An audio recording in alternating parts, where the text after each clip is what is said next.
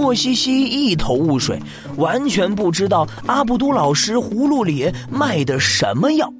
他问身边的岳东东：“岳东东，阿布都老师这是要带我们去哪儿啊？”岳东东自信的笑了笑，说：“嘿嘿，我知道，肯定是去学校后面的龙牙山。龙牙山，去那儿干什么？当然是去采食材呀。”嘿嘿，山里的食材可丰富了，而且特别新鲜。嘿嘿嘿。作为料理达人的岳东东，自然是对学校附近这些能获取到食材的地方了如指掌。莫西西吐了吐舌头，呵呵，昨天刚钻完下水道，今天又得爬山，我真是个苦命的人啊。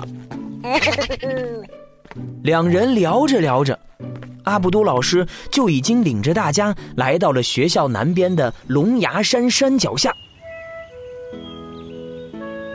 这龙牙山是一条长长的南北走向的山脉，尼克尼克魔法学校和河贝斯特魔法学校分别位于山脉的北边和南边。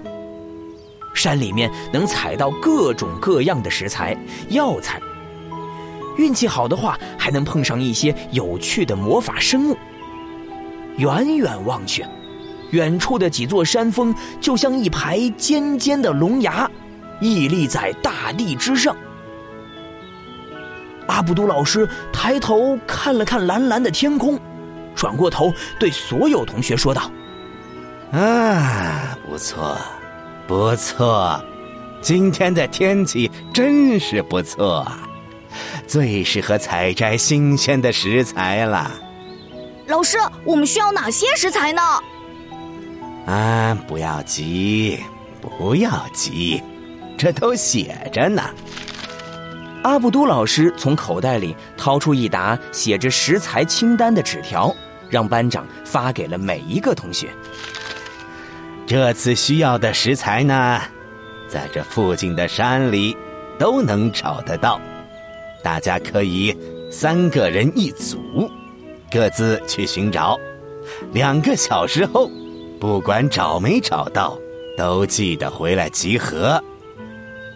阿布多老师刚宣布完，普雷德居然主动凑到了莫西西和岳东东身边。